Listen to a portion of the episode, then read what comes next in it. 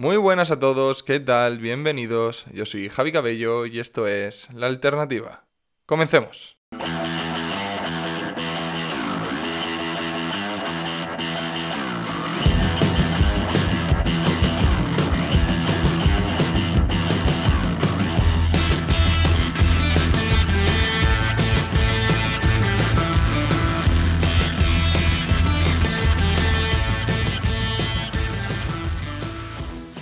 Bueno, pues comenzamos esta nueva entrega, capítulo número 17 de la alternativa. Muchísimas gracias por acompañarme una semana más.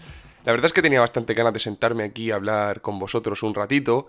Pero bueno, eh, la semana pasada no hubo manera de, hacer podcast, fue Semana Santa y a los que nos encanta esta semana del año, eh, pues bueno, teníamos unas ganas de, de cogerla de disfrutarla, ya que llevábamos, eh, bueno, desde 2019 sin disfrutar una Semana Santa en condiciones. Bueno, ni en condiciones ni sin condiciones. 2020 fue inexistente, 2021 eh, prácticamente también. Y este 2022, que ha sido, esta Semana Santa de 2022, que ha sido el inicio de esta nueva normalidad, de una casi normalidad, la verdad es que ha sido prácticamente, prácticamente igual que todos los años, con muchísima gente. Sí que es cierto que se me ha hecho ver, eh, se me ha hecho raro ver a, a los portapasos y costaleros con mascarillas, pero, pero bueno, dentro de lo que cabe ha reinado una cierta normalidad y era algo que deseaba con todas mis fuerzas. Pero bueno, vamos a comenzar este podcast, vamos a volver a la actualidad. Antes de empezar sí que me gustaría insistir, recordar que si pueden dejar un like, un comentario y una suscripción, las tres cosas son totalmente gratuitas y a mí ya sabéis que me hacéis un mundo. La única forma de de, pagarme, por así decirlo, por, por, estar escuchando este podcast. Simplemente os pido eso, ya que la verdad es que está creciendo mucho y está creciendo en parte gracias a vosotros, a compartirlo, a, darle like, a, poner vuestro comentario, por eso hace al final que, se posicione. Pero bueno, sin aburrir más, vamos al lío. ¿Cómo estamos? ¿Cómo está España? Bueno, pues después de, de esta Semana Santa, como digo, esta vuelta a la normalidad, seguimos más o menos igual, con los mismos problemas, con pocas soluciones, al menos propuestas por nuestra clase dirigente, nuestro gobierno, pero sí que es cierto que llevo un tiempo observando y cada vez este debate se está, bueno, poniendo como el tema principal eh, encima de la mesa y es el cómo actuar, cómo intentar solucionar el problema, el gravísimo problema que tenemos en España con, con la inflación, ¿no? Que está totalmente desbocada y amenaza con acabar el año con un, entre un 5 y un 7%. O sea, estamos hablando de un, tema muy, muy preocupante y que encima ahora se está grabando con el tema de Shanghái, que ahora entraremos ahí, con el tema de, de, la guerra, por supuesto. Entonces, ahora mismo hay dos líneas. La primera es la marcada por el gobierno. El gobierno, eh, respecto al tema de la inflación, ha estado en diferentes posturas. Bien, la primera fue negarla decir, esto no, no, obviarla, no, la inflación eh, incluso es algo bueno, con lo cual, ahí está. Luego fue decir que sí que estaba, eh, pero era algo transitorio por el tema de la luz. Luego echar la culpa de esa inflación a Ucrania, a, a Rusia, a la guerra. Y ahora estamos en un, bueno, a ver qué pasa, ¿no? Por el otro lado está la línea del, PP, ¿no? El de la oposición principalmente junto con Vox. Y, sí que es cierto que ahora ha cogido fuerza ese discurso que lleva mucho tiempo dándose en la Comunidad de Madrid, esto es así, desde Ayuso, otra cosa es que se llegue a aplicar o no se llegue a aplicar de una manera efectiva, pero es un discurso que, sabéis que si tiene temas de conversación Ayuso, el primero es el tema de la bajada fiscal, bajada de impuestos, etcétera, etcétera, ¿no? Entonces nos encontramos entre esas dos líneas, ¿no? ¿Qué pasa? Que a mí me gusta siempre analizar eh, la parte de la oposición. ¿Por qué? Porque nosotros ya sabemos cómo, cómo actúa el gobierno, sabemos cuál ya no miente, o miente menos, o al menos ya se le cazan las mentiras, ¿no? Sabemos perfectamente cuál es su línea. Nadie te puede. Nadie se puede sorprender ya cuando sale la ministra. Eh, la Montero, esta, la, la analfabeta, a, decirte que, bueno, que, las subidas de impuestos son buenas y tal. O sea, ya no te puede sorprender nada. Entonces, lo que sí te puede sorprender es lo que voy a hacer la oposición. ¿Por qué? Porque igual que este discurso que está sacando y, poniendo encima de la mesa, al final es el, principal debate ahora mismo. Es más, es curioso y yo me alegro muchísimo eh, que el otro día cuando se reunieron el presidente del gobierno y el presidente de la oposición, eh, el debate principal de lo que hablará todo el mundo es que uno propuso una bajada de impuestos y el otro la rechazó. Hablarían de muchas más cosas, imagino, pero eso estaba sobre la mesa, ¿no? Y, igual que cuando se reunió la oposición con los sindicatos, que lo primero que dijeron los sindicatos al salir es que no hacía falta una bajada de impuestos, con lo cual, bueno, el tema está. El tema está. El problema es que que esté no significa que sirva de algo. Eh, la oposición, el gobierno de Mariano Rajoy, cuando entró en, en 2011 en el Congreso, eh, se encargó de hacer eh, un sablazo fiscal sin precedentes. Entonces, eh, dudamos. Los que estamos ya un poquito curtidos, los que analizamos esto con profundidad, con los que seguimos la política de cerca, sabemos ya que no, no nos cuela, nos cuelan pocas cosas, ¿no? No, no confiamos en, en, prácticamente nadie.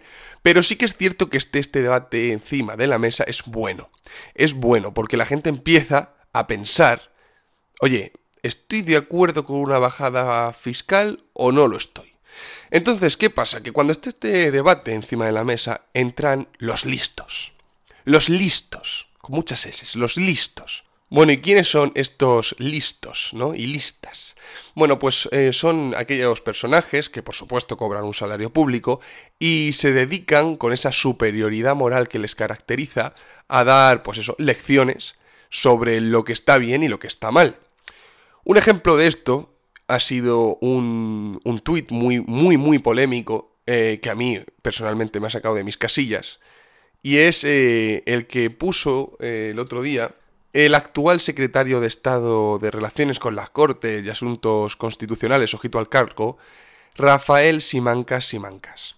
Y no porque este politicucho que, que no da un palo al agua sea un personaje siniestro que, del que ya hemos comentado muchas cosas, porque bueno, eh, se le ve el plumero por todos lados, sino porque el tweet es un tweet muy, muy común, eh, este en concreto pues lo detalla a la perfección, pero es un, un discurso muy común en el que se utiliza el miedo, el miedo para manipular a la gente.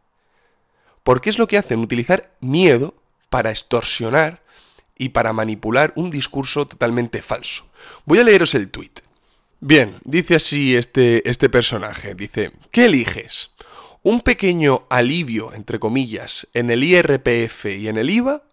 ¿O la seguridad de una educación de calidad para tus hijos, una sanidad avanzada para tu familia y unas prestaciones dignas para tus mayores y dependientes? Porque esa es la elección. Es decir, aquí lo que te está diciendo el tremendo personaje es que una, un pequeño alivio un pequeño alivio, es que además lo dice él, ¿eh?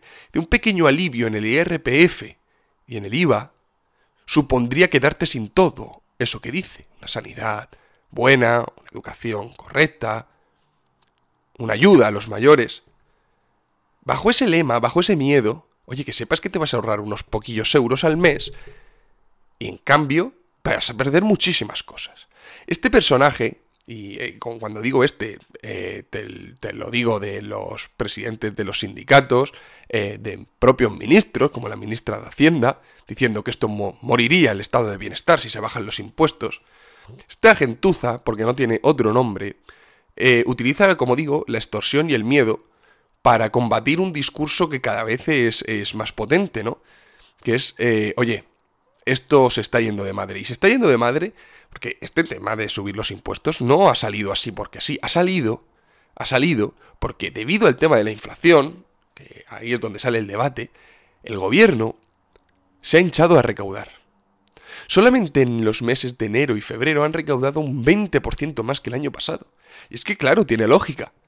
Si un producto te sube el precio, debido a la inflación, también sube la cantidad de impuestos que pagas por él la gasolina, la comida, todo. Entonces, ¿qué, ¿cuál es el problema? Que esto no viene acompañado de una subida de salarios. Porque encima es una inflación que ha entrado galopante y era previsible, pero ha entrado a lo bestia en 2022. Entonces, cuando no hay un incremento de esa, de esa, bueno, de, esa cantidad de dinero que gana la gente, cuando no hay un incremento del nivel adquisitivo y la inflación se dispara, la pérdida de nivel adquisitivo es brutal. Y el gobierno está hinchándose a regular mientras la gente está pasando las canutas. Y encima, para colmo, y aquí hay una, trampa, por eso se llama que la inflación es un impuesto, el impuesto silencioso. Claro, lo normal es que cuando eh, hay una época de alta inflación, los salarios de la gente suban, ¿no? Suban. ¿Y cuál es el problema? Que si tú, a ti te suben el salario, el IRPF que pagas aumenta también. Y claro, al final en qué se resume todo? Pues que el Estado vuelve a ganar, independientemente de lo que pase. Entonces, claro, ya, eh, bueno, incluso gente que nunca ha abogado por una bajada de impuestos está diciendo, oye, chavales, eh, que se nos está yendo de las manos. Que estamos con unas subidas de precios acojonantes. El otro día en mis redes sociales le ponía, fui a comprar un, un paquete de Nesquik y, y papel higiénico y me costó 13 pavos. Sí que es cierto que no compré lo más barato, por supuesto, pero era una barbaridad, una barbaridad. Esto es un ejemplo como cualquier otro, ¿eh? eh a la gente contestándome eh, con, mira lo que he comprado yo y lo que me ha costado, tal, acojonante. Entonces, claro, cuando te encuentras estos personajes, indagas un poquito quiénes son, qué hacen, qué puesto tienen, cuánto cobran, te encuentras que este, este tío, por ejemplo, el Rafael Simancas, cobra más de 110.000 euros al año. Brutos. Públicos. Dices, pero tú, tú, me vas a decir a mí que me voy a quedar sin sanidad porque vas a bajarme dos o tres puntos el IRPF, sin vergüenza. Tú, que cobras cuatro o cinco veces más que la media de España, ¿me vas a decir a mí que me voy a quedar sin educación pública de calidad para mis hijos cuando tú con ese salario te puedes permitir llevarlos a la mejor universidad privada de España? ¿Me vas a decir que me voy a quedar yo sin sanidad por bajarme un par de puntos en el IVA? Cuando tú puedes permitirte perfectamente llevar a tus padres al Ruber, ¿eh? Como alguna ministra de tu gobierno, ¿eh? ¿Me vas a decir que los mayores se van a quedar sin esas ayudas cuando tú te vas a quedar con una pensión de jubilación de tres pares de narices? ¿Pero quién, pero de, pero, eh, pero de quién te quieres reír? ¿De quién te quieres reír? ¿Qué pretendes? Y cuando sale el presidente de Comisiones Obreras diciendo que bajar el IVA es cargarse el estado de bienestar, cuando él ni siquiera es capaz de publicar su sueldo. ¿Pero de qué estamos hablando? ¿Pero por qué nos tomáis? ¿Por qué nos tomáis? O sea, hablando en números, vamos a ver, hablando en números. Eh, los ingresos por el IVA aumentaron en los dos primeros meses del año un 22%, rozando los 20.000 millones de euros. 20.000 millones de euros. Los impuestos sobre hidrocarburos aportaron un 20% más y rozando aproximadamente los 2.000 millones de euros. En dos meses. ¿Me estáis diciendo que no sois capaces de aliviar un poquito la carga fiscal? O al menos ajustar el IRPF a las subidas salariales para que no paguen más si las empresas son capaces de pagar sueldos más altos a sus empleados. Es que estamos, es que estamos, eh, quiero decir, eh, ya no es que estemos diciendo que, no estén bajando los impuestos de sociedad, el impuesto de sociedades para atraer inversión. No estamos diciendo que bajen el IVA de, de los productos de ocio. Estamos diciendo que estamos pagando entre, bueno, entre un 6 y un 10% más por las cosas. Con una luz disparada que, claro, la luz no es que lleve pasando esto del gas dos meses. Es que llevamos pagando una luz mucho más cara, un año casi ya. O sea, ya llevamos un tiempo ya arrastrando. Porque esto cuando lleva un mes, un par de meses, pues todavía no lo notas, pero es que ya llevamos un tiempo. Es que ya ahora sí que estamos notando las cosas como son. Llevamos avisando, todo 2021 estábamos avisando, la inflación llegará, llegará, llegará. Pero es que ahora es cuando ya se están viendo los efectos de verdad. Y por eso es ahora cuando empiezan, aquí siempre vamos tarde, ¿no? Aquí siempre vamos con un pasito Ah, en vez de prevenir, pues nada, curamos, ¿no? Preferimos curar a prevenir. Entonces, oye, oye, que, que joder, que hay gente que lo tiene que estar pasando mal y peor se van a poner las cosas. Y es lo que digo, cuando esté todo así y encima haya recortes, porque los va a haber, tarde o temprano, no voy a entrar otra vez. Hoy no quiero hablar en este podcast de la deuda, que sabéis que soy un pesado. Un pesado con la deuda. No quiero volver a hacerlo. Pero llegará. ¿Y qué vamos a hacer entonces?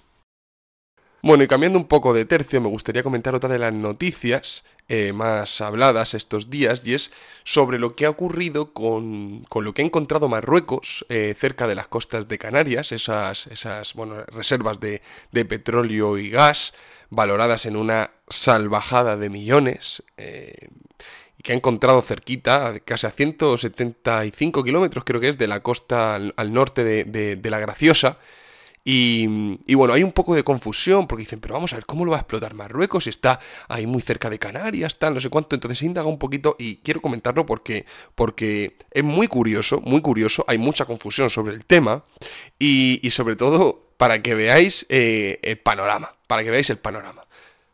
Bien, vamos a ver, ¿qué ha pasado? Bueno, la empresa británica Oil and Gas ha anunciado un hallazgo eh, de un yacimiento petrolífero cerca de la mediana con Marruecos, eh, frente a la cuenca de Agadir, ¿vale? Eh, bueno, se trata de un yacimiento de mil millones de barriles aproximadamente. Esto, al precio de hoy, para que os hagáis una idea de la magnitud, estamos hablando de 100 mil millones de dólares, que es aproximadamente el PIB de Marruecos. O sea, es un bombazo absoluto para, los marroquíes, no están frotándose las manos. Vale, ¿y qué ha pasado aquí? Ha habido unas fake news, en algunos sitios he leído, o al menos un malentendido, sobre todo ahí en, el, pozo que es Twitter, que es que, eh, ¿cómo lo van a explotar Marruecos si está a 170 kilómetros de la costa de Canarias? Vamos a ver, las aguas son marroquíes, las cosas son así, o sea, las aguas son de Marruecos, eh, perteneciente a territorio marroquí. Con lo cual, aunque España quisiera, o pudiera, que ahora vamos a entrar ahí, em, no podrían, porque no, no es territorio nacional, ¿vale? Lo curioso de todo esto es que España no podría explotarlo, es decir, no podría aprovecharse de ese, de ese, bueno, de esa mina de oro negro, aunque se encontrase en aguas españolas. dices, pero vamos a ver, ¿cómo que no? No, porque aunque se encontrase, como digo, en aguas españolas, gracias a la ley del cambio climático y transición energética publicada en el BOE el año pasado, España no podría. No podría. Y esto demuestra el panorama actual. Volvemos al tema de siempre, el ecologismo primero antes que el bienestar de la sociedad. Aquí es un debate muy amplio, debate, oye, te pueden decir y argumentado en cierta parte, oye, si haces eso, eh, probablemente te cargues. Eh, no es que probablemente te cargues, sino puede haber una alta posibilidad de que se vea dañado Lanzarote, ese paraíso natural y tal. Pero claro, es que mm, estamos hablando de, bueno, que sería eh, un, renacer. encontrar un, un, yacimiento como estos es, vamos, que te toque la lotería, literalmente. Sí que es cierto que, por ejemplo, en este, en este yacimiento es la empresa británica la que ha descubierto la que tiene el 75% del permiso de explotación y el otro 25% corresponde al, eh, al, gobierno de Marruecos. Pero claro, es que ese permiso abarca más de 11.000 kilómetros cuadrados de, de, bueno, de territorio para, para, explotar, ¿no? Es, es una barbaridad. Entonces, ¿cómo tenemos que analizar esto? Bueno, lo analizamos de la siguiente manera. Oye, sabemos que por ahí hay historias. Es más, Repsol en su día no sé si era en el año 2004, estuvo buscando eh, por ahí, estuvo haciendo perforaciones. Pero el caso es que España lleva mm, casi una década sin buscar petróleo. Es decir, según los datos del Ministerio de Transición Ecológica, desde el, el 2014 nadie ha solicitado permisos para investigar hidrocarburos en España salvo unos que se concedieron en Asturias y Aragón y tal. Empresas como el BNK Petroleum renunciaron al, fracking en 2016 y cerraron las oficinas en nuestro país. Eh, nosotros no conocemos nuestro subsuelo. Se exploró en los años 60 y desde entonces no se ha vuelto a hacer mucha cosa. Y es que es así, o sea, la ley del cambio climático pone el año 2042, si no recuerdo mal, como el fin de las explotaciones.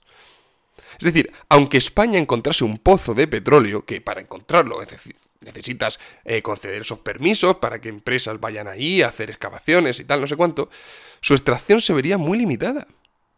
Por esta ley. Es que esta ley prohibió la apertura de nuevos proyectos. Es que no, no se van a hacer concesiones. No se va a permitir la prórroga de los nacimientos más allá del 2040, 2042. Entonces, claro, eh, bueno, pues tenemos a un país que encima estamos bien tensos con él, forrándose, porque se va a forrar los bolsillos. Esto va a ser un, plus de energía brutal. Eh, a 170 kilómetros, y es que nosotros ni siquiera, vale, ya como digo, eso no lo podríamos explotar nosotros porque no nos corresponde, ¿no? Pero es que, aunque la historia no es, eh, no es pensar así, la historia es pensar, oye, es que si nosotros lo encontráramos, aún así no podríamos, por nuestra propia ley, es que somos así de idiotas. Y nada, luego saldrán y dices, es que claro, luego saldrán los mismos que prohíben eso a decir que tenemos que ser soberanos energéticamente. Y es, que es el, máximo apogeo de la, de la, de la incoherencia. Oye, eh, sí, hay que ir transitando. Fíjate lo que digo, y que a lo mejor esto sorprende de, escucharlo de mi boca, pero hay que ir transitando hacia la energía eh, eh, limpia. Claro, es que, y además es que es más rentable, pero hay que ir transitando, pero es que queda bastante para eso. Queda bastante para lograr eso. Y ahora mismo, sobre todo en una... Bueno, esta situación de crisis internacional demuestra la importancia de tener una soberanía dentro de lo que cabe energética. El comercio es el comercio y habrá que comerciar siempre porque nosotros no vamos a poder ser autosuficientes. Eso lo, lo, lo llevo diciendo toda la vida. Pero, hombre, cuanto más tengamos nosotros, mejor nos irá, ¿no? Mayor poder de negociación, mayor importancia a nivel como, país, las cosas como son. Entonces, oye, el otro día salía, el otro día salía otro de estos analistas, no me acuerdo el nombre. Ah, el otro día salía otro de estos analistas energéticos que decía, decía, fijaros, hoy el precio de la energía está muchísimo más, barato en España que en cualquier otro sitio gracias a energías renovables. Y al día siguiente se fue el viento. Y volvió a, dispararse. Y dice, ah, fíjate, ¿y ahora qué? ¿Y ahora qué? No somos capaces de ser eh, sostenibles, eh, de ser autosuficientes con energía renovable. Es así, porque la energía no se puede almacenar.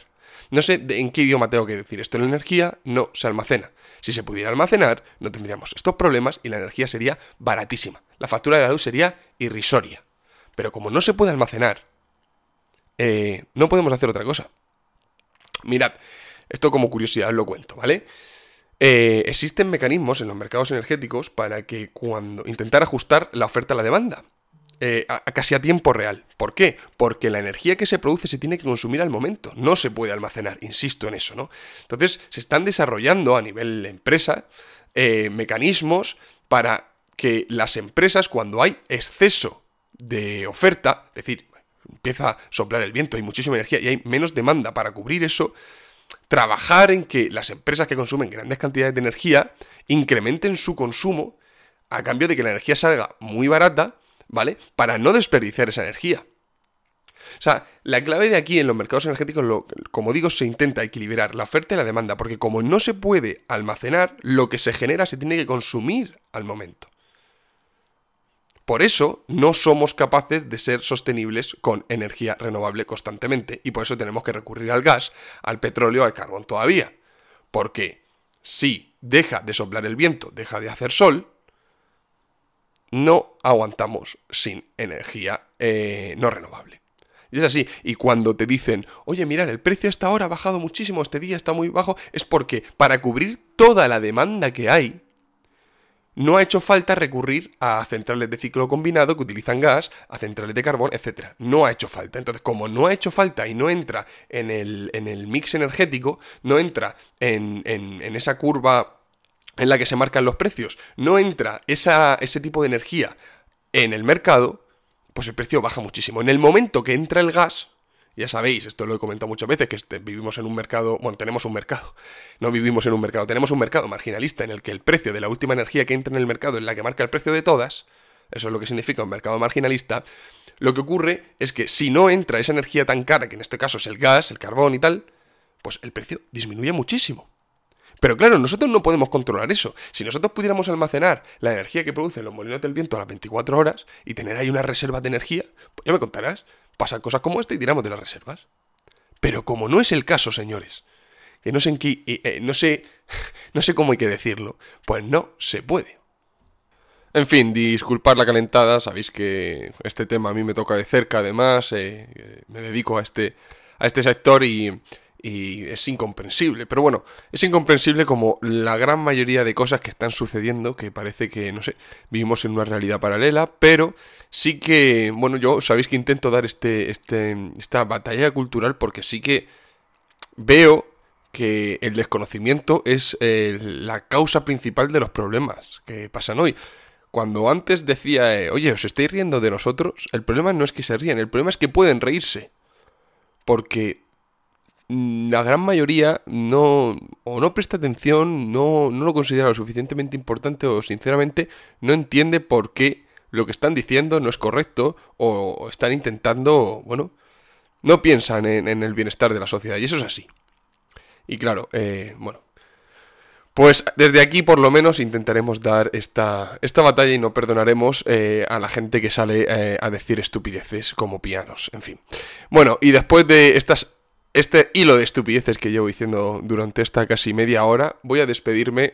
Em, no ha sido fácil grabar este podcast, no porque no tuviera ganas ni tiempo, porque llevo deseándolo bastante, sino porque después de esta Semana Santa he estado bastante malo. No sé si me lo estáis notando en la voz, pero sigo un poquillo todavía convaleciente y, y aunque me gustaría extenderme un poquito más, hoy vamos a terminar aquí. Espero que les haya gustado este podcast. La semana que viene traeremos otra vez a invitado. Eh, vamos a hablar de educación financiera, cosa, bueno, igual que tenemos que dar esa batalla, eh, eh, igual que damos esta batalla, también tenemos que dar esa batalla de, la cultura financiera, de, cómo tenemos que acercarnos a ese, a ese conocer cómo funciona el dinero y qué hacer con él. Así que nada, espero que, la, que les haya gustado y la semana que viene nos volveremos a ver en otro podcast más, ya sea el capítulo 18. Parece mentira. Muchísimas gracias por haberme acompañado esta semana. Espero que les vaya muy bien. Muchísimas gracias. Nos vemos donde siempre. Un saludo.